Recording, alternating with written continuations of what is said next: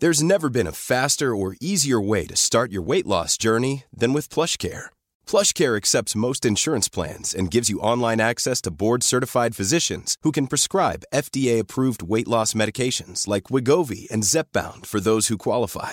Take charge of your health and speak with a board-certified physician about a weight loss plan that's right for you. Get started today at plushcare.com slash weight loss. That's plushcare.com slash weight loss. plushcare.com slash weight loss.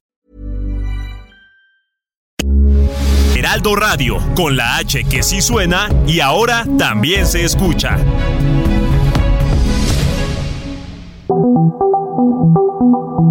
Dialogando con mis psicoanalistas. La doctora Ruth Axelrod, doctor Pepe Estrada y la doctora Rocío Arocha son especialistas comprometidos, profesionales que se interesan realmente en ti a través de El Heraldo Radio, un espacio personal, íntimo e incluyente. Dialogando con mis psicoanalistas. Comenzamos.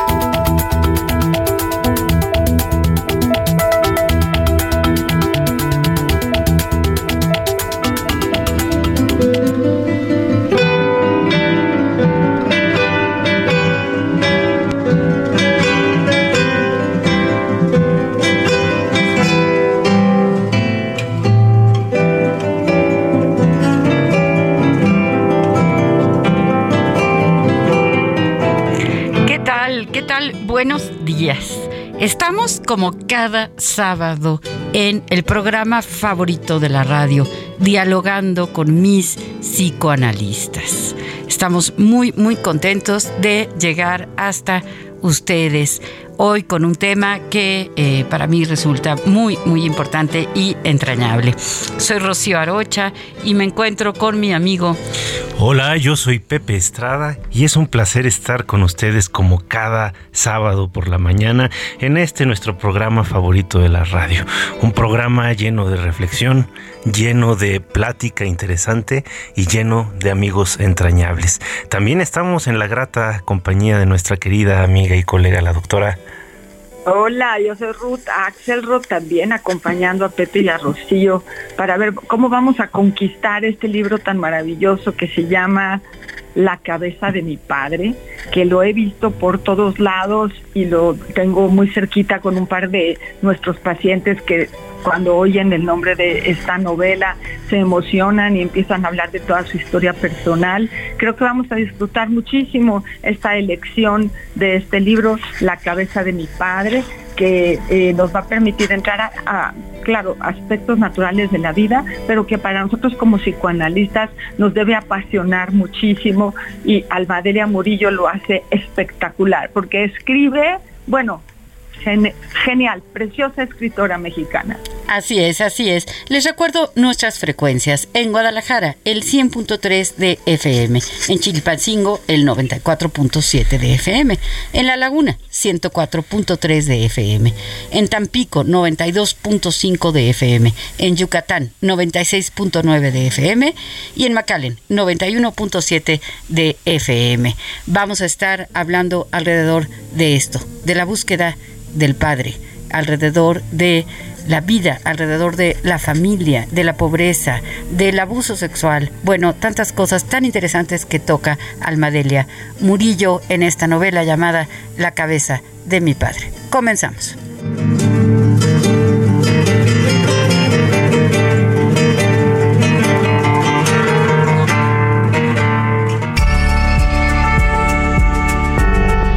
Almadelia Murillo, escritora nacida en la Ciudad de México en 1977, se consagra como novelista en su extraordinaria obra La cabeza de mi padre. Estudió literatura dramática y teatro en la Facultad de Filosofía y Letras en la Universidad Nacional Autónoma de México. Entre sus textos encontramos Damas de Casa, Las Noches Habitadas, Tiembla y El Niño que Fuimos. Todos los sábados podemos encontrar su columna Postmodernos y Jodidos. Es además guionista de series de televisión. La cabeza de mi padre es una novela autobiográfica en la que narra su travesía en la búsqueda de su padre, que es, de cierto modo, la búsqueda de uno mismo. Mientras emprende el camino nos va narrando su historia, su infancia alejada de la comodidad, los barrios de cuando niña indefensa, sin una figura masculina que la protegiera. Es una especie de diario en el que nos presenta el hueco enorme que sufrió ella y su familia ante el abandono de su padre. ¿Cuántos niños sufren el abandono del padre? Lamentablemente en nuestro país son casi la mayoría. Recuéstate en el diván y pensemos juntos alrededor de este importante tema. Comenzamos.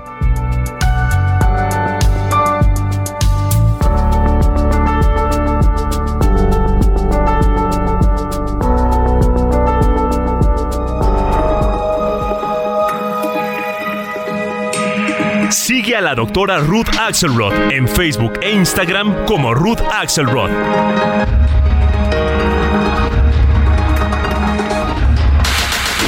Si deseas platicar con los psicoanalistas, nuestro número en cabina es el 55 80 69 79 42. O puedes enviarnos un WhatsApp 55 30 10 27 52.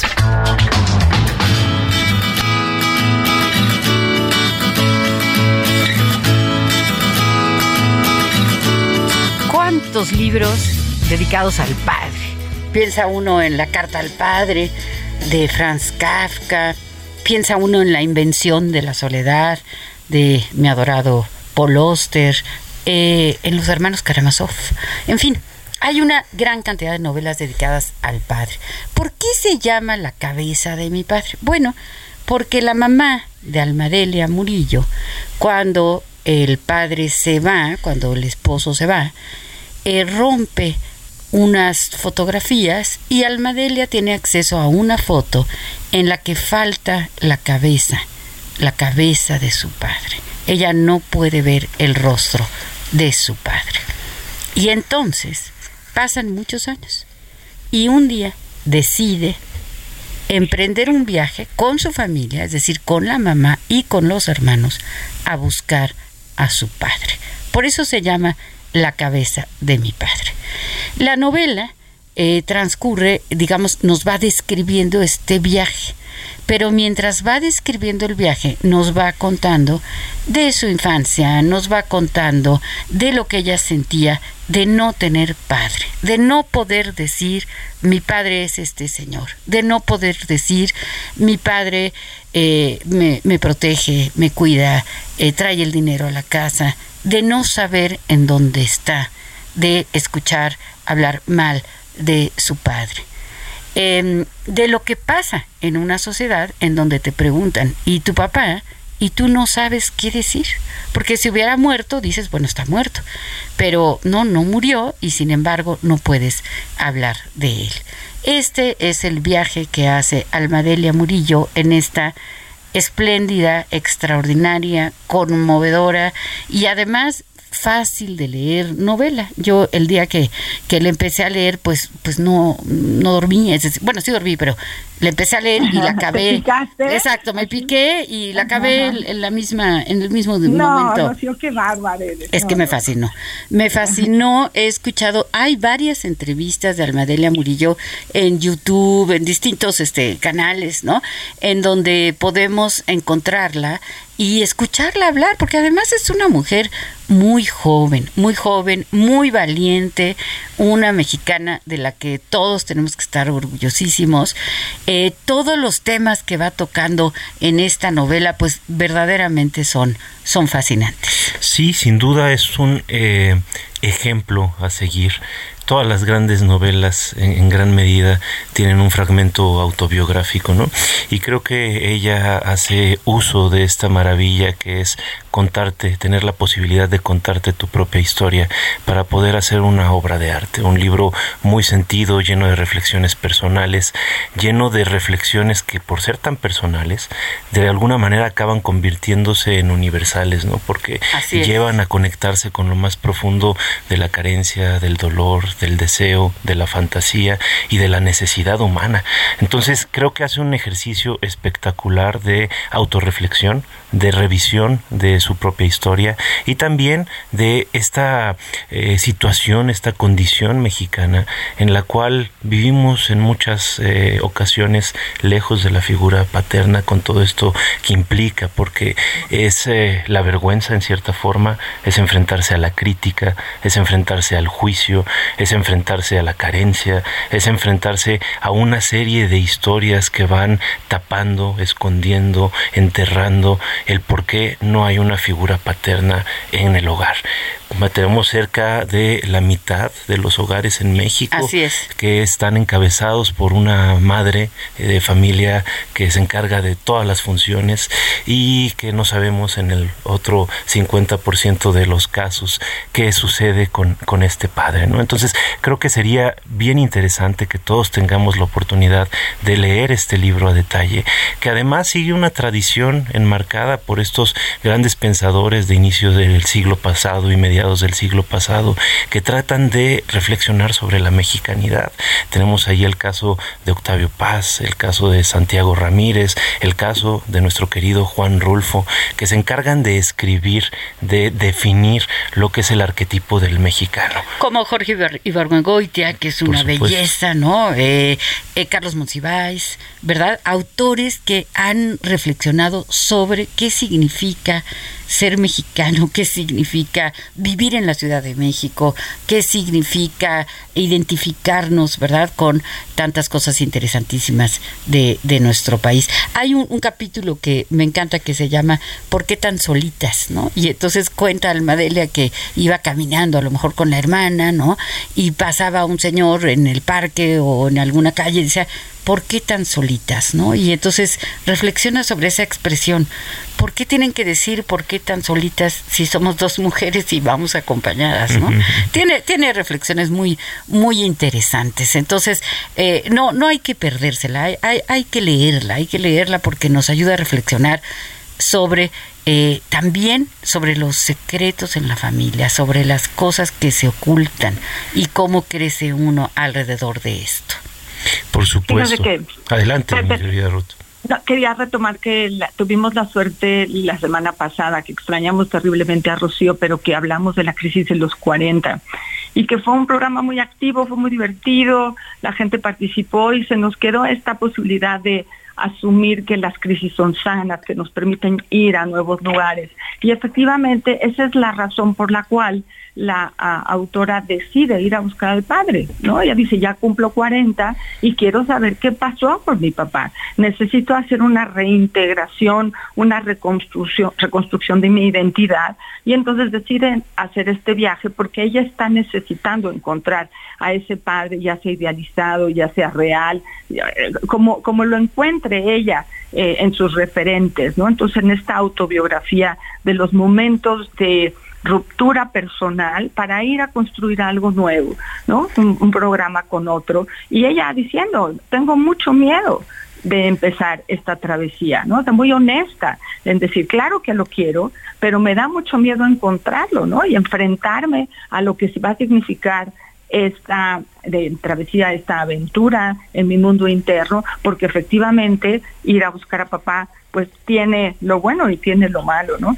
Y quiero compartir con ustedes, eh, Filiberto Sánchez desde el inicio del programa está escribiendo, Fili, gracias, nos dice, buen día sábado, esta mañana, eh, hablan del padre, de la patria, de la patria protestad, del pater familia, pero quiero que sepan que ustedes hacen mi día. De no ser por sus programas, yo no sé qué sería de mí. Un día les dije a mis compañeros que si era Día del Padre había que hacer un coro y siempre hubo una reacción de humillación y de golpes. Es difícil hablar del papá. Entonces, eh, sigue haciendo alguna mención, pero Fili, aquí estamos con usted. Somos muy felices de tenerlo con nosotros, de que nos ayude a construir este programa. Y qué felicidad que nos considere tan importantes para que podamos sábado con sábado tener eh, esta relación que sí es a través del radio, pero se personaliza a través del WhatsApp y nos deja sus cosas aquí. También la señora Lolita, eh, que también sábado con sábado está muy cercana, nos dice, no los voy a poder oír, me da mucha pena, pero les mando muchos saludos, que tengan una excelente semana. Y digo, díganos algo en relación al tema. Y me dice, bueno, yo no tuve la presencia de mi padre, que fue tan importante, y crecí con grandes carencias aunque mi mamá se esforzó mucho, siempre necesité a mi papá. Y creo que ese tema ¿no? De el, lugar del, del padre, el lugar de aquel hombre que nos dio la vida, ya sea que se quede, que se vaya, que esté, que no esté, que esté en casa, que esté en la cárcel, que esté en la calle, que esté en otro país. Para nosotros como psicoanalistas va a ser importantísimo poder encontrar nuestra identidad en relación con quién es ese hombre para nosotras o nosotros y cómo a través del tiempo, como bien lo dice la, autora, las cosas se van a ir modificando para darle otro lugar en la mente, en la, en la identidad de cada uno. Bueno, eh, creo que nuestros radioescuchas nos, nos enriquecen muchísimo, Pepe Rocío. Sí, por supuesto. Y es que habría tanto que decir de estas historias y ojalá, así como la señora Lolita, así como don Filiberto, que nos escuchan sábado a sábado, otras personas que nos están escuchando se puedan atrever a compartir sus historias para enriquecer este programa. Yo más que construir este programa digo gracias por ayudarnos a construir esta gran familia que somos el Heraldo Radio. Y bueno, aquí en dialogando con mis psicoanalistas con este tema tan especial el día de hoy, a mí sí me gustaría retomar uno de los puntos de partida de este libro de Almadelia Murillo, Pedro Páramo, y dice así, fíjense el inicio de este libro clásico, descriptivo de la mexicanidad. Vine a Comala porque me dijeron que acá vivía mi padre, un tal Pedro Páramo. Mi madre me lo dijo y yo le prometí que vendría a verlo en cuanto ella muriera. Le apreté sus manos en señal de que lo haría, pues ella estaba por morirse y yo en un plan de prometerlo todo. No dejes de ir a visitarlo, recomendó. Se llama de este modo y de este otro. Estoy seguro que le dará gusto conocerte. Entonces no pude hacer otra cosa sino decirle que sí lo haría, y de tanto decírselo se lo seguí diciendo aún después que a mis manos les costó trabajo zafarse de sus manos muertas. Todavía antes me había dicho, no vayas a pedirle nada, exígele lo nuestro, lo que estuvo obligado a darme y nunca me dio, el olvido en que nos tuvo mi hijo, cóbraselo caro. Y bueno, es una, eh, un inicio de un libro como hay pocos en la literatura universal, es un inicio que deja atrapado al lector de inmediato, como lo sucede también en el caso del libro La cabeza de mi padre de Almadelia Murillo. Este libro que nos lleva a reflexionar sobre la necesidad de padre, sobre lo que proporciona un padre aún en ausencia, la necesidad la carencia, el deseo de sentir seguridad y de conocer el origen de uno mismo y de nuestra propia historia, Rocío.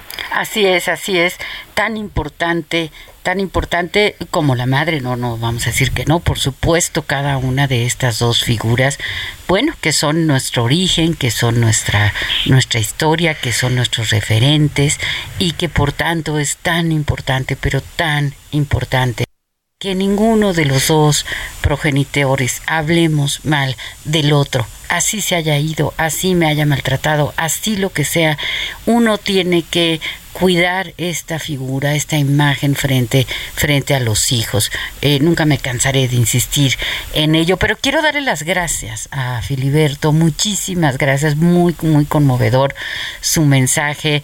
Qué bueno que podamos hacerle el día a alguien es un honor, es un honor y un privilegio poder hacerlo. Y bueno, también le quiero dar las gracias a Héctor Vieira, nuestro queridísimo y maravilloso productor, y a Enrique Quique Hernández aquí en los controles y que también gracias a ellos pues podemos hacerle el día a Filiberto y ojalá a otras personas pues también podamos llegar hasta sus mentes, hasta sus corazones hablando de estos temas. Sí, sí, Ruth. Se fue a buscar a su papá. ¿Lo encontró? Ah, y tú quieres que yo les eche, ah, les spoilee, como dice, les, les haga. el... que me digas. yo, yo estoy totalmente en contra de hacer spoilers de libros y de películas, por favor, vamos a respetar a los lectores el gusto de descubrir esta historia por sus propios este medios. Claro, quién sabe si el papá, a ver, vamos a, imaginarnos, si a los 40 años yo decido ir a buscar a mi padre, ¿qué tal que vive? ¿Qué tal que no vive? ¿Qué tal que es millonario? ¿Qué tal que eh, vive en la calle pidiendo limosna? ¿Qué tal que tiene una historia diferente que contarme? ¿Qué tal que ya no lo encuentro? ¿Qué pasa con mi familia si yo emprendo esa búsqueda? ¿Qué sienten? que los estoy traicionando, que los estoy lastimando. ¿Tenemos derecho a buscar a nuestro padre, a nuestra madre? Yo digo que en esencia todos lo estamos haciendo constantemente y es que lo que a veces no tenemos claro es que a pesar de la presencia concreta de los padres, siempre hay una presencia internalizada de ellos en nosotros, aun cuando mamá o papá no hayan estado ahí. Y siempre estamos construyendo el mundo a través de esa huella de dolor. Y es bien interesante lo que podemos hacer a partir de esto. Eh, yo quisiera decir que además de que eh, me siento muy honrado eh, con las palabras de Filiberto, yo creo que en realidad es Él quien nos hizo el día al dedicarnos tan bellas palabras a este programa. Y bueno, pensando en esto de cómo vamos construyendo nuestra historia, Almadelia tiene una frase que me parece muy, muy, muy eh, importante. Dice, ¿cómo voy a tener una hija o un hijo si no tiene eh, conocimiento de quién es su abuelo? ¿Cómo voy a tener una hija o un hijo si yo no sé quién es mi padre? Y hace esta alusión a la novela familiar del neurótico de Freud, que vamos a tener que seguir eh, platicando de ella al regreso del corte porque estamos con el tiempo encima. Regresamos. Regresamos.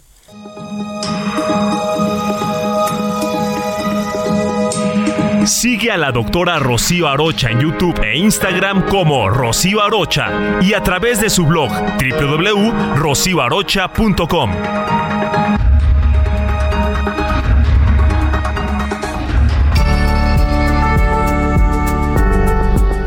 El abandono de menores por lo general se produce cuando un padre, tutor o persona responsable no proporcionan el cuidado necesario al menor o cuando desatienden por completo al mismo sin velar por su bienestar y seguridad, sin intención de volver a verlo. El abandono paterno puede acarrear consecuencias que no solo trastocan a nivel social, sino que también tienen un impacto en la personalidad de quien lo sufre.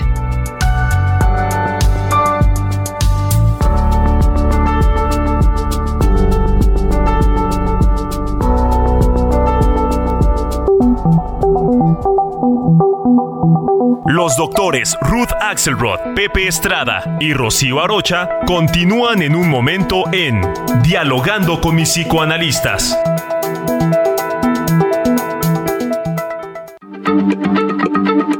Heraldo Radio, la H se lee, se comparte, se ve y ahora también se escucha.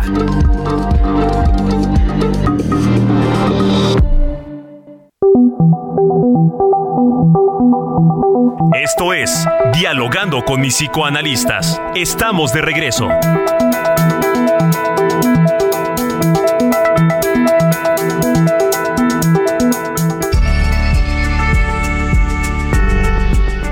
La ausencia del padre es un fenómeno cada vez más presente en la sociedad, cuyos efectos negativos suelen recaer en los hijos, los cuales pueden experimentar un sentimiento de pérdida o rechazo. Desde el psicoanálisis, se considera que las experiencias que ocurren en los primeros cinco años de vida conforman la estructura psíquica del sujeto y tienen repercusión en los rasgos de personalidad durante la edad adulta.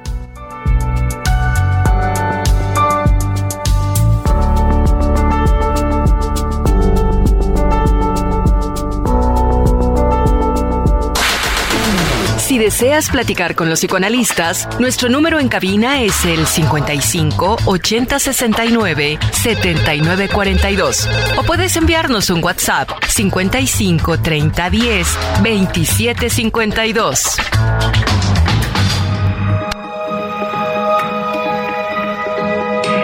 Sigue al doctor Pepe Estrada en Twitter, arroba PSIC Pepe Estrada y en Facebook como José Alfredo Estrada Cicinelli.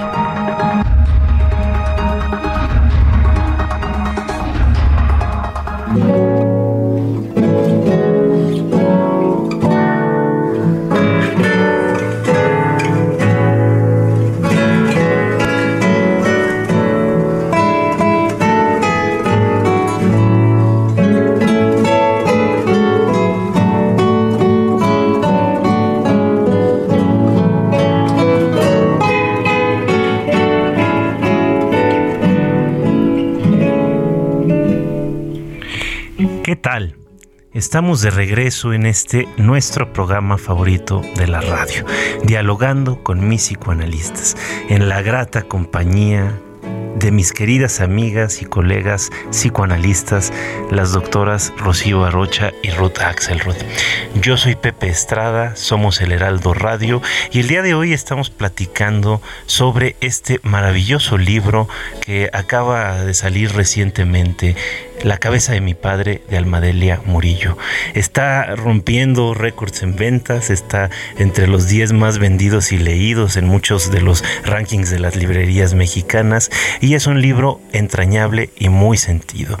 Para eh, acompañarnos el día de hoy, escogimos una joya musical que está compuesta por Julio César Oliva en un disco del 2002, que hace una especie de compaginación de fantasía musical con respecto a las lecturas que más lo apasionan. En esta ocasión estamos escuchando la llamada Pedro Páramo y al inicio del programa tuvimos El Llano en Llamas, este, también inspirada por Juan Rulfo, una eh, mañana muy reflexiva y también seguramente nos va a remover muchas cosas de nuestra propia historia personal. Mi querida Rocío, ¿qué nos dices? Así es, así es. Hay una frase en la novela, hay muchas, muchas muy bonitas, pero esta, esta especialmente me gusta. Dice, no hay familia sin herida. Del If you're struggling to lose weight, you've probably heard about weight loss medications like Wigovi or Zepbound, and you might be wondering if they're right for you. Meet PlushCare, a leading telehealth provider with doctors who are there for you day and night to partner with you in your weight loss journey. If you qualify, they can safely prescribe you medication from the comfort of your own home. To get started, visit plushcare.com slash weight loss. That's plushcare.com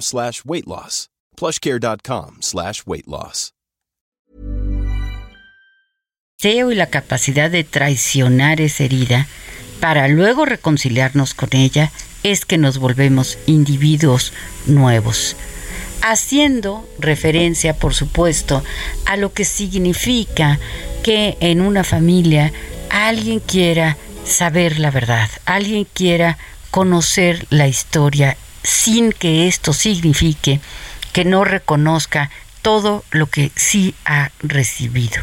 Buscar al Padre, saber de dónde vengo. Encontrar y lo que encuentre que sea parte de mi identidad, que me diga yo soy esta persona, que vengo de este lado y de este lado, de esta familia paterna, de esta familia materna, y entonces sentirse una persona completa, con padres y madres con defectos, con problemas, con secretos, con mentiras, como lo somos todos, porque todos los padres y todas las madres tenemos defectos. Todos hacemos lo mejor que podemos con lo que tenemos, pero es una búsqueda legítima, nada más legítimo que el derecho de conocer mis orígenes. Sí, sin duda. Y, vamos, eh, retomábamos esta, esta frase, este pensamiento que nos eh, desarrolla Almadeli en su libro respecto a cómo es importante conocer este, esta estirpe, esta progenie, este lugar del que venimos y del cual somos resultado. Es un derecho que debería de ser universal de cada uno de nosotros. Y en muchas ocasiones nosotros tendemos a llenar eh, los vacíos de las historias familiares y tratamos de desentrañar los secretos, porque estos secretos generan mucha angustia. Es eh, un proceso de revisión transgeneracional, porque obviamente cuando empezamos a revisar en la historia de nuestros antepasados, podemos entender mucho mejor la nuestra propia, el porqué de muchas cosas, cómo acabamos donde acabamos, cómo mamá, papá o uno mismo acabó desarrollando ciertos rasgos del carácter. ¿Por qué mamá y papá se comportaban así conmigo? ¿Por qué eran tan duros? ¿Por qué a veces estaban tristes? Es importantísimo entender de dónde vienen estas cosas y también poder comprender por qué nosotros nos sentimos como nos sentimos y por qué nos contamos la historia que nos contamos. Freud en, un libro, bueno, es un pequeño artículo en realidad que se llama La novela familiar del neurótico, desarrolla este tema que Almadelia nos está eh, exponiendo en este libro maravilloso y es que todos en un momento dado tenemos la necesidad de construirnos una historia mejor, una historia que no nos resulte tan dolorosa, tan amenazante, que nos ayude a aliviar las huellas del dolor y que ayude también a reparar estas heridas narcisistas que vamos viviendo a lo largo de nuestro desarrollo. Claro que muchos de nosotros imaginamos un origen divino, ¿no? Nos imaginamos que venimos de un papá o de una mamá que son más buena onda, más ricos, más poderosos, más eh, eh, cercanos a lo que nosotros mismos queremos ser. Y entonces todas estas historias nos sirven precisamente para conocernos más. No hay que juzgarnos por ello, hay que tratar de entendernos un poco más cada día. Mi querida Ruth, ¿qué piensas de todas estas pues, reflexiones? Bueno, me encantan. Estaba leyendo eh, al inicio de la novela que ella habla del mito del padre, ¿no?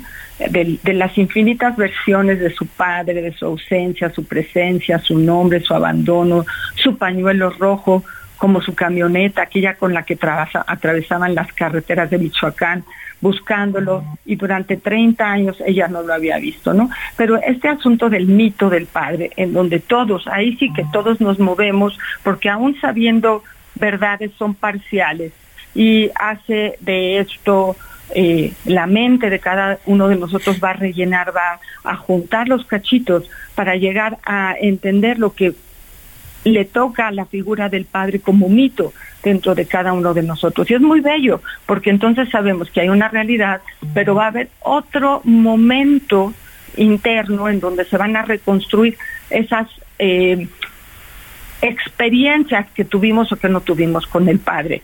El señor Sandoval nos dice algo muy lindo también. Dice, buenos días, mis psicoanalistas. Es un gusto que llegue el sábado para poder escucharlos. Curiosamente, hoy soñé a mi padre, que nunca conocí, aunque lo busqué, solo que cuando supe de él, él ya había muerto y no pude saber nada sobre él, solo la imagen física que me dieron de él. Creo que por eso soñé la imagen de la persona que me describieron y una niña que no sé quién era. Lo, triste es que hasta en el sueño él había muerto y yo cuidaba a la niña. Muchas gracias por su atención y ahora solo siento una gran llorar. Señor Sandoval, pues nosotros muy felices de que estas cosas lo, lo lleven a un lugar de sensibilidad, de poder reflexionar sobre esta cuestión del mito, el mito del padre de cada uno de nosotros. Y la señora Alicia, desde hace rato también ya se acercó a, a escribir algunas palabras y nos dice felicidades al programa. Dice, yo creo que cuidar y mantener las nuevas generaciones de matrimonios va a lograr que se pueda ver crecer niños fuertes. Las nuevas mamás deben sacrificar su tiempo y libertad para mantenerse juntos. Tendríamos que pensar así o de otra manera, nos dice Alicia Álvarez. Qué, mensaje tan, tan, qué pregunta tan interesante y qué mensaje tan importante el del señor Sandoval, porque buscar al padre y encontrar que ha muerto y entonces saber que ya no tuve acceso nunca a escuchar su voz, a tener una conversación, a que me contara eh, su lado, su lado de la historia, porque siempre hay varios lados, pues sí es algo verdaderamente conmovedor y doloroso. Pero qué bueno poder remontar este tipo de situaciones y seguir adelante y salir adelante y victorioso en la vida. Hay otra frase de Almadelia que dice, los satisfechos no son felices, son cómodos y la comodidad es una enfermedad degenerativa y mortal.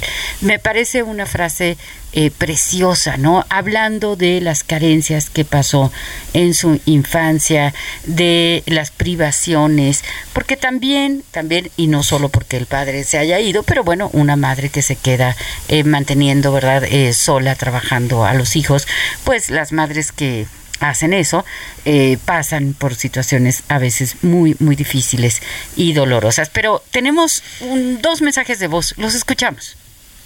La cabeza de mi padre me resultó un libro increíble. Para mí es como una odisea pluridimensional, eh, cultural, social, individual. donde la protagonista transita su búsqueda de, de su Ítaca personal a través de la sociedad, a través de su camino personal, a través de la construcción de un padre que ha estado ausente pero que no se resigna a perder. Es decir, es un libro absolutamente imperdible. Felicidades al Heraldo y mucho agradecimiento a los psicoanalistas porque como de costumbre, semana con semana, nos hacen pensar y nos hacen crecer.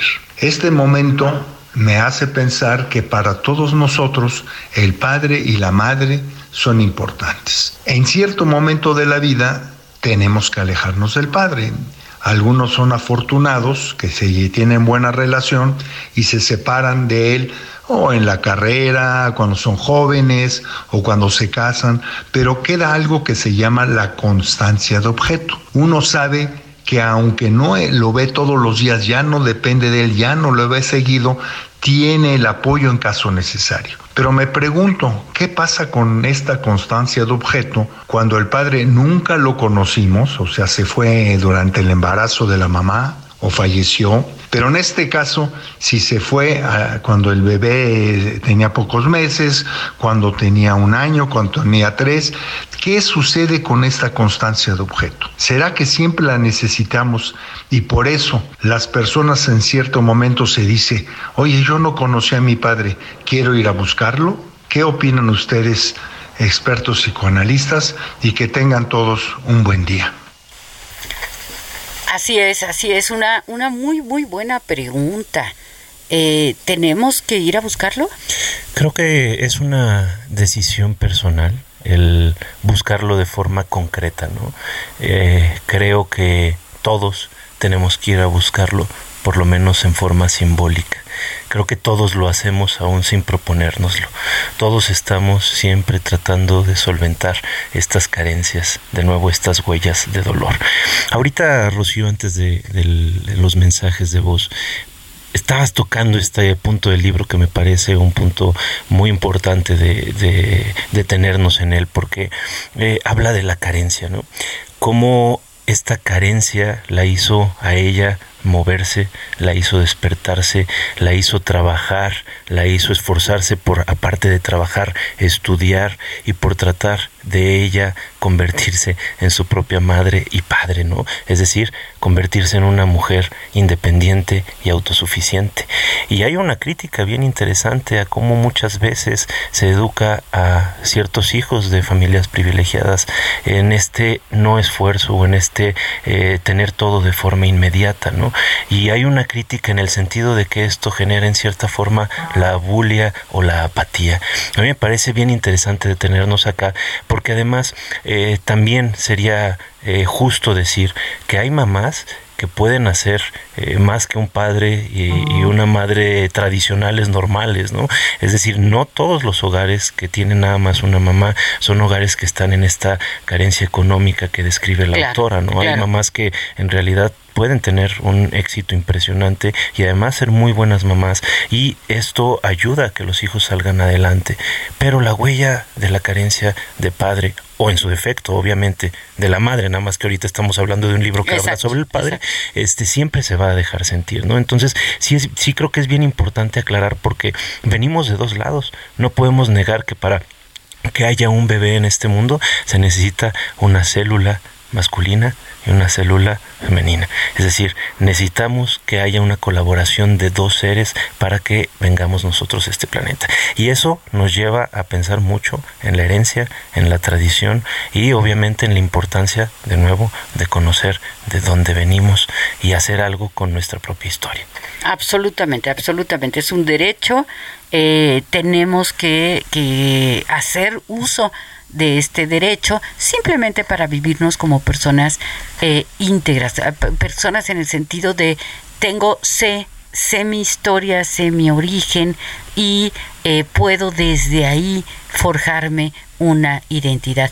Y esto que, que muy bien señalas, Pepe, de, de, la carencia, de la importancia de que no me resuelvan todo, que no me den todo, que me permitan, aunque haya una abundancia económica que me permitan que yo me esfuerce, que yo me gane, aprenda a ganarme el pan, que me sienta, que, pueda trabajar. Hace poco me comentaba una persona que en México es como, mi hijo no necesita trabajar y que eh, en, en Estados Unidos, en Europa, en otros países, mi hijo, el hijo del millonario, el millonario dice, mi hijo necesita trabajar para que aprenda, para que aprenda a manejar su dinero, para que aprenda a ser independiente, para que cuando herede los millones de billones de billones pueda manejar esas empresas. Es decir, trabajar, estudiar es un privilegio. Aprender, resolver nuestras carencias es un privilegio. Haber tenido una infancia con carencia no significa que no pueda uno eh, remontar, eh, superar, eh, resolver y convertirse en un hombre y en una mujer hechos y derechos. Bueno, me parece que sería como la base del deseo. Las carencias, que espero que no sean muchas, van a ser quizá aquello lo que nos va a motivar y nos va a ayudar a hacer proyectos para seguir adelante. O sea, no parece tan malo si lo manejamos bien. Y hablemos de la ausencia del padre también con la mitología de la ausencia del padre. Está lo real y lo que cada uno de nosotros va a construir para instalarse frente a esa búsqueda.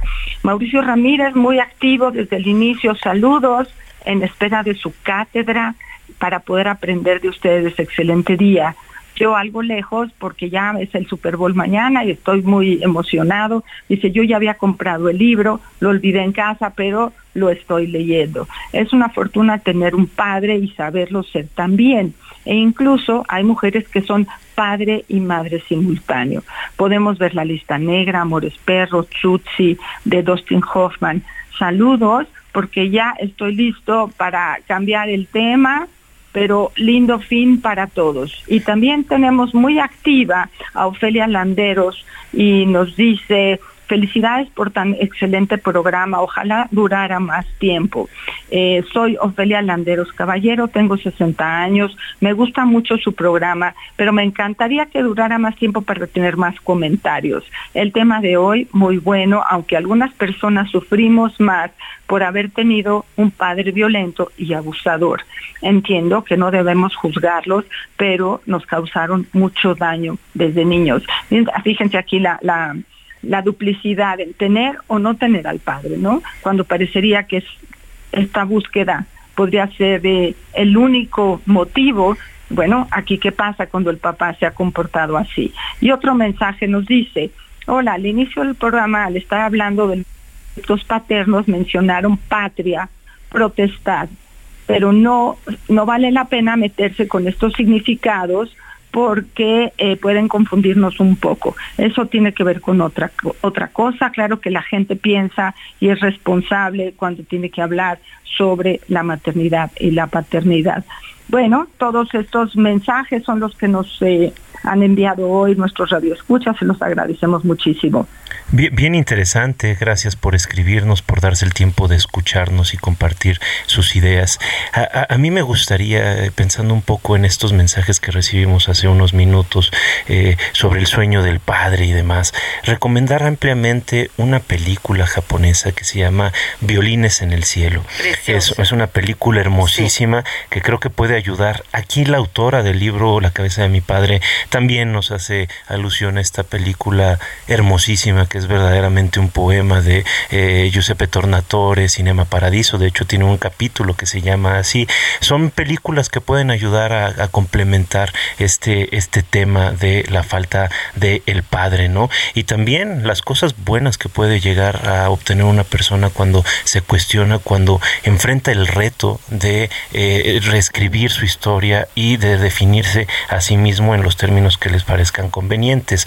Ahora, eh, llegó creo que el momento de, nuestras letras este, sabatinas y de llenar esta radio de eh, letras, ¿no? de literatura, de poesía hermosa. Y justo ahora traemos un poema que la misma autora utiliza en este libro, un poema de Roberto Fernández Retamar, que dice así, Felices los normales, esos seres extraños, los que no tuvieron una madre loca, un padre borracho, un hijo delincuente, una casa en ninguna parte, una enfermedad desconocida, los que no han sido calcinados por un amor devorante, los que vivieron los 17 rostros de la sonrisa y un poco más, los llenos de zapatos, los arcángeles con sombreros, los satisfechos, los gordos, los lindos, los rintintín y sus secuaces, los que, cómo no, por aquí, los que ganan, los que son queridos hasta la empuñadura, los flautistas acompañados por ratones, los vendedores y sus compradores, los caballeros ligeramente sobrehumanos,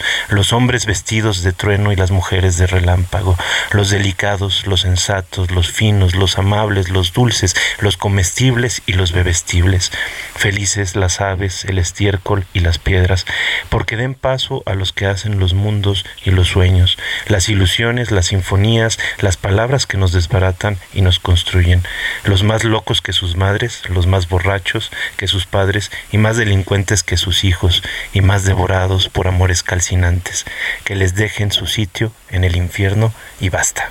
Qué, qué belleza, qué belleza y en la voz sexy y preciosa de nuestro querido, de nuestro querido Pepe. La semana que entra vamos a estar tocando un tema eh, también, también súper interesante para que la busquen, para que la vean eh, o lean la historia, el cuento de aquel niño de madera que le crece la nariz cada vez que dice una mentira. Entonces vamos a estar hablando de Pinocho un tema también que se presta para eh, reflexiones profundas, interesantes. Así que los vamos a estar esperando con mucho cariño, como siempre. Oye, qué bárbaro, y seguimos con el tema del padre. Andamos este, clavados por ahí. Bien, bien interesante, mi querida Ruth. Claro, claro, la, la, la, ausencia de madre, ¿no? Y todo este, este, este nuevo dilema que se establece entre el amor de los niños y sus padres. No, es magnífico. Pues vamos para adelante. Ojalá que nos encontremos la próxima semana. Buen fin de semana a todos. Eh, así es, así es. Les vamos a desear un excelente fin de semana y que se vayan corriendo a la librería para comprar el libro de Almadelia Murillo, La cabeza de mi padre, y que eh, nos puedan eh, comentar, que puedan reflexionar eh, no todas las veces que un padre se va resulta que es eh, eh, lo peor. A veces, pues la familia se puede salvar porque tal vez ese padre, pues era violento, agresivo, tenía alguna adicción. en fin, hay, muchas sutilezas dentro de este gran, gran tema que es la búsqueda del padre y a veces no se refiere a una búsqueda concreta de voy a ir a tal lugar a ver si me lo encuentro. Se refiere a una búsqueda interna, una búsqueda metafórica, una búsqueda de de dónde vengo, quién soy, ontoy, ¿no?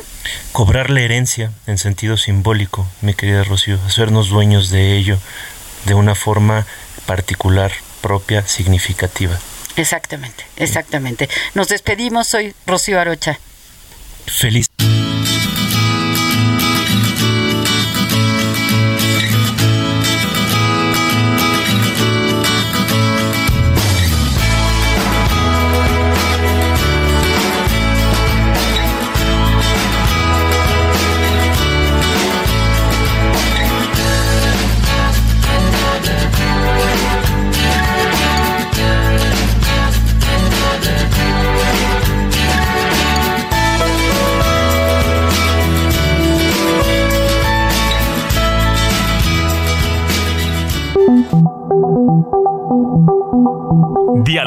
Con mis psicoanalistas. Un diálogo personal, íntimo e incluyente.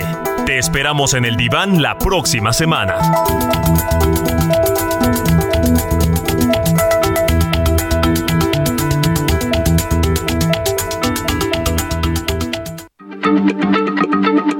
Heraldo Radio, la H se lee, se comparte, se ve y ahora también se escucha.